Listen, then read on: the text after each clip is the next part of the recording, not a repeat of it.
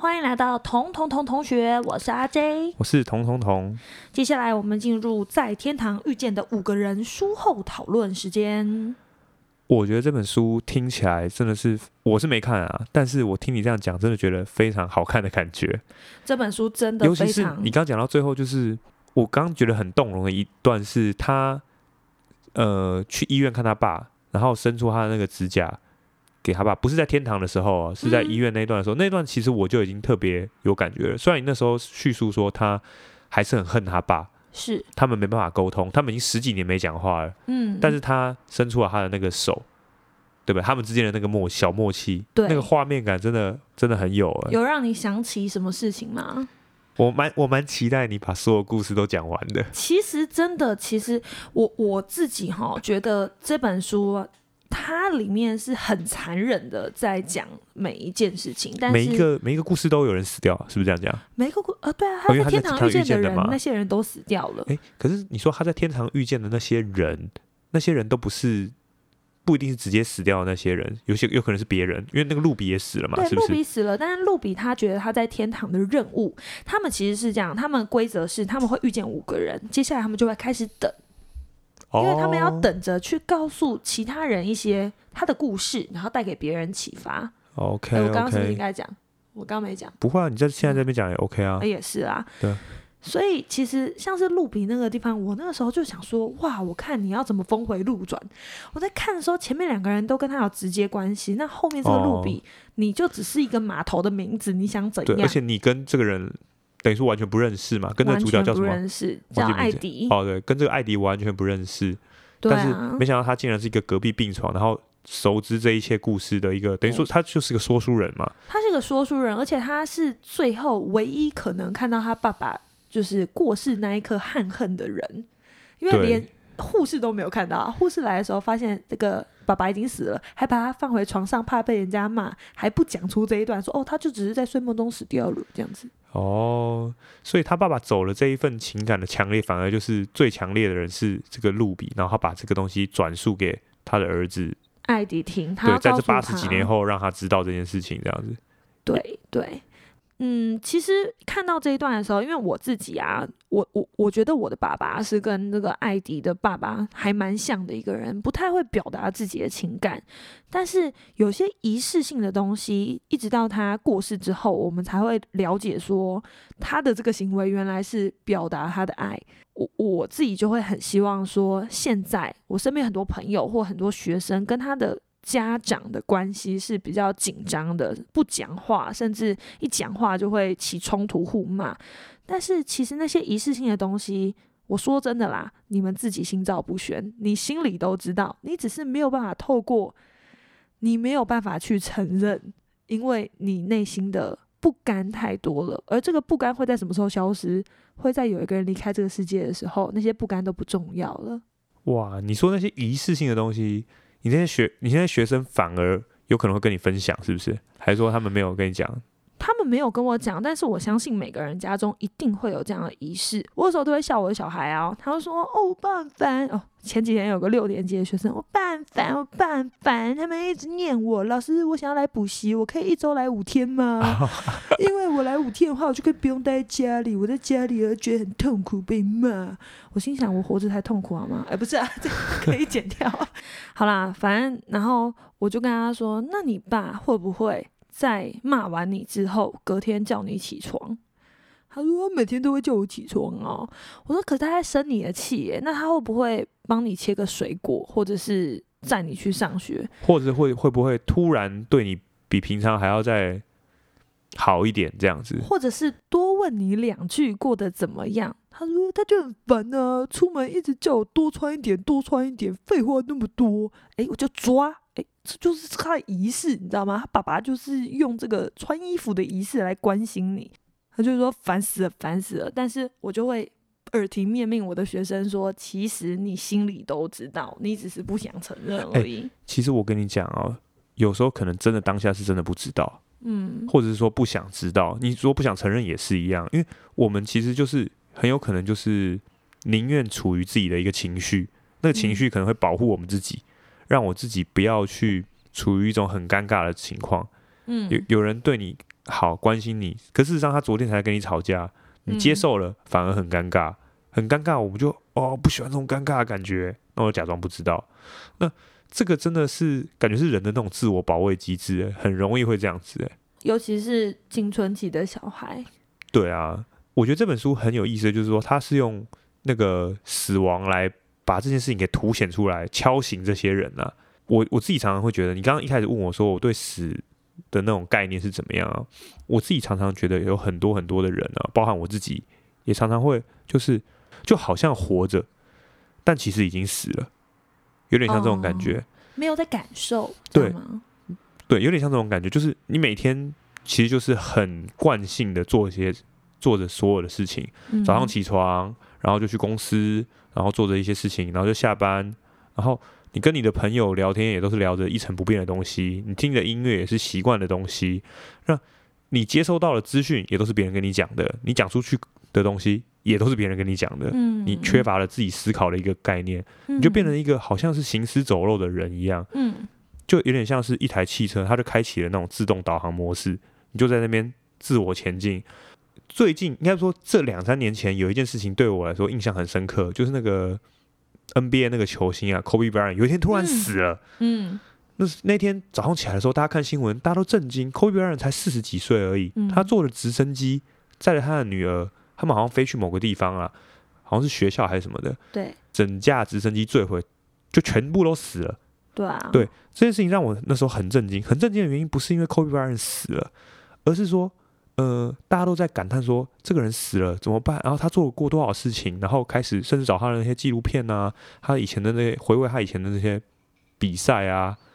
那有些人死了，他反而看起来像活着一样，到现在都还有人在讨论说，每年他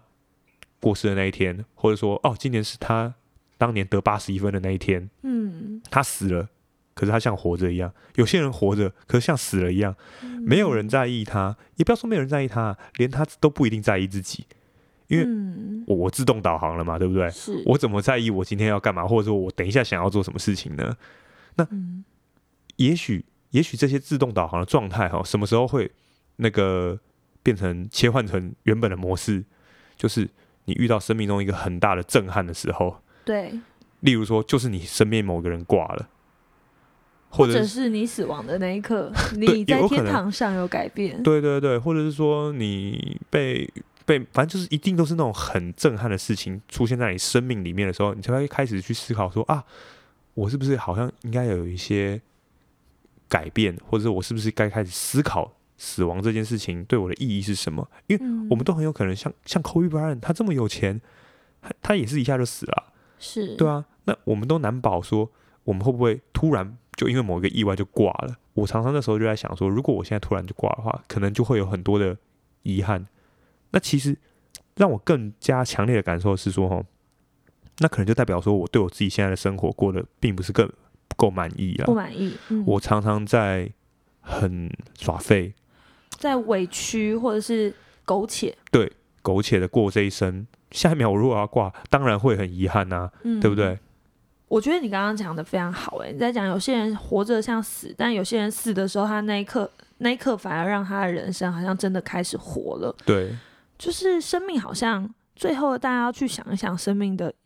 生你自己生命要追求的意义是去成就什么事？因为像是彤彤，如果你这一刻过世了，其实你可能也成就了很多哎呀哎呀的听众，他们开启了新的爱情啊。你可能你你生前也就是已经去。成就了很多你想要完成的事，但是你所谓的遗憾，就是你其实心里还有很多渴望嘛。对，或者说我觉得我还有很多做的不好的时候，或者说我还有很多做的，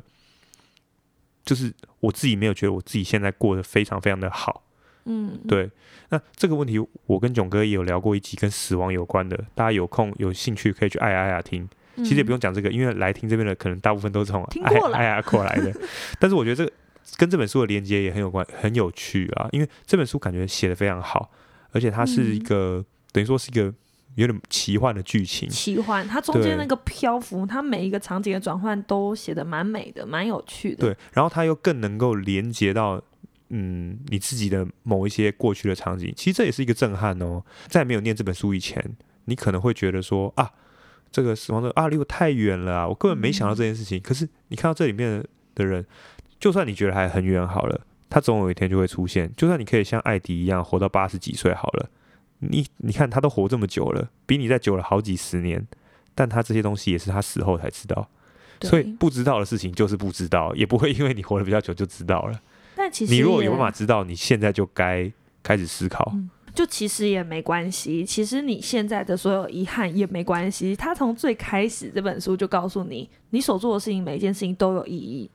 而这个意义，你以为你是害死了一个人，但你成就的可能是另外一份生。因为你想想看哦，如果兰夫人当时撞死了艾迪，那在八十七年之后，这个小女孩就会被游乐园上面的游乐器材压死。对，艾迪一开始救了那个人嘛，救了那个小女孩。其实，这个故事他一直都没有解谜。艾迪他到每一个天堂，他遇到每个人，他都在问说啊，那个小女孩啊，她有没有活着？啊，她有没有死？所以他不是真的救了她吗？他不知道，他不知道。他就是在那一刻他自己胸腔就爆裂，然后他就飘到天堂最后到底还说不能讲？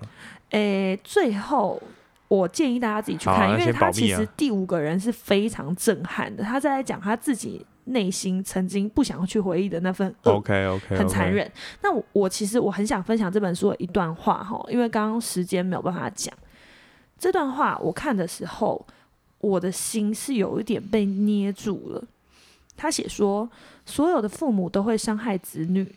这是没办法的事。年少的岁月就好比是最纯净光滑的玻璃，凡是为了要拿取这片玻璃而造成的痕迹，他照单全收。那有些父母在玻璃上面抹了脏污，有些造成裂缝，有些则是把子女的童年彻底的摔碎成锐利的小碎片，无法修补。但是所有父母都会伤害子女，这是没办法的事。你对这句话，你身为一个爸爸，你的想法是？哇，他的这个他这个他的这个叙述也太诗意了，我还在在体会那个玻璃的那个感觉。但是我自己的感受是，你说我们所有人都会伤害自己的子女，也不要说子女啦，就我们所有人都会在不经意的时候去伤害到别人。那子女跟我们最亲近嘛，嗯，而且跟我们的互动最多、最直接。嗯我的小孩他会越来越大，然后他会越来越有他自己的主见，我开始无法，慢慢的无法掌握他到底想干嘛了。那这个时候，如果我没办法，你知道，把自己想的很清楚，把我我们之间的关系想的很清楚的话，我当然很有可能要伤害到他。其实我刚看到这句话的时候，我想说，哇，这个作者讨骂哎、他说所有的父母都会伤害子女，这是没办法的事，这一竿子打翻一船人哎、哦有些父母自诩为自己就是模范父母啊，但是呢，我后来想一想，我记得我国中的时候有有一份？没有没有，我国中的时候真的有一份震撼，因为我自己觉得我从小觉得自己童年就是个可怜人，因为我的爸爸是一个会酗酒的人，然后他他可能也就造成我们家很多伤害。那这个故事我一直我自己的童年故事，我一直揣在心里。然后表面上要装的很很快乐啊，然后很活泼啊，但我觉得我是世界上最可怜的人。后来好不容易跟一个闺蜜分享，我闺蜜是一个千金小姐啊、终于坦诚跟她讲出自己的故事。这样，她告诉我说：“我告诉你，我爸妈也会伤害我啊，他们太疼我了，疼到我很窒息。哦，对啊，你看，那一刻我我真的很震撼的，我超想扒他一巴掌，说你你你知不知道什么叫做伤害？你知不知道什么叫痛？但是你现在可以理解了，对不对？我现在可以理解，尤其是我带了那么多学生，我看了很多幸福的孩子，但我还是清楚，他们一定在某个时刻有不小心被父母伤害。所以，我其实我我老实讲啦，我早期在教学的时候，我都很子女立场，我就觉得说，哇，这父母够不够格当爸妈、啊？怎么这样做嘞？可是我现在啊，我都会去跟学生讨论说，就是这是没办法的事。对你，我跟你讲，这真的是没办法的事情，因为你看哦，我们也在学习怎么当父母，就像我现在一样，我也是每天每天常常在思考说，我该怎么样跟他沟通啊，或者是说他再大一点的话，我应该要让他去上哪一种类型的学校啊，这我都不知道我，你知道吗？在我眼前的这个路是没有标准答案的，而且我不知道哪一个东西会对他未来造成很大的影响，正面的或负面的。所以，如果我今天真的不小心做错了，真的只能怪我能力不足，我力有未逮，你知道吗？没有，就是如果你真的有一个选择，那它就是注定好的选择。哦，天堂遇见的五个人，对对，天堂遇见五个人，所有事情发生都有它的原因啊。对对对。但我觉得大家都会，大家自己成为父母之后，就会有这个领悟，你知道吗？但是以往，甚至有些人自己当父母喽，还是没有办法用这个标准去看自己的父母。这也是没办法的事情，我觉得这是可以学习的事情。可以学习的事情。但是，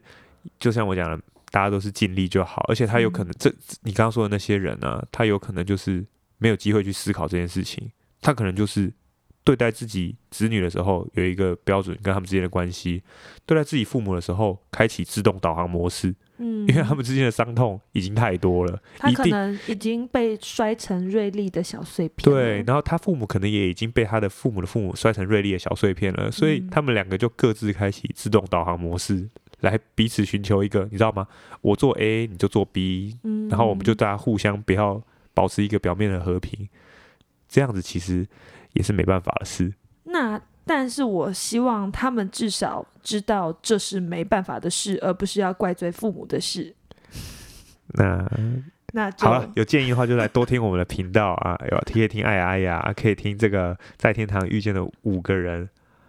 对啊，其实真的蛮好看的，后面真的也很想跟大家分享啊。不然大家如果有喜欢的话，自己懒得看书，再跟我们敲完，再把剩下三个人讲一讲。好啦，那就分享到这里喽，那就这样，拜拜。拜拜。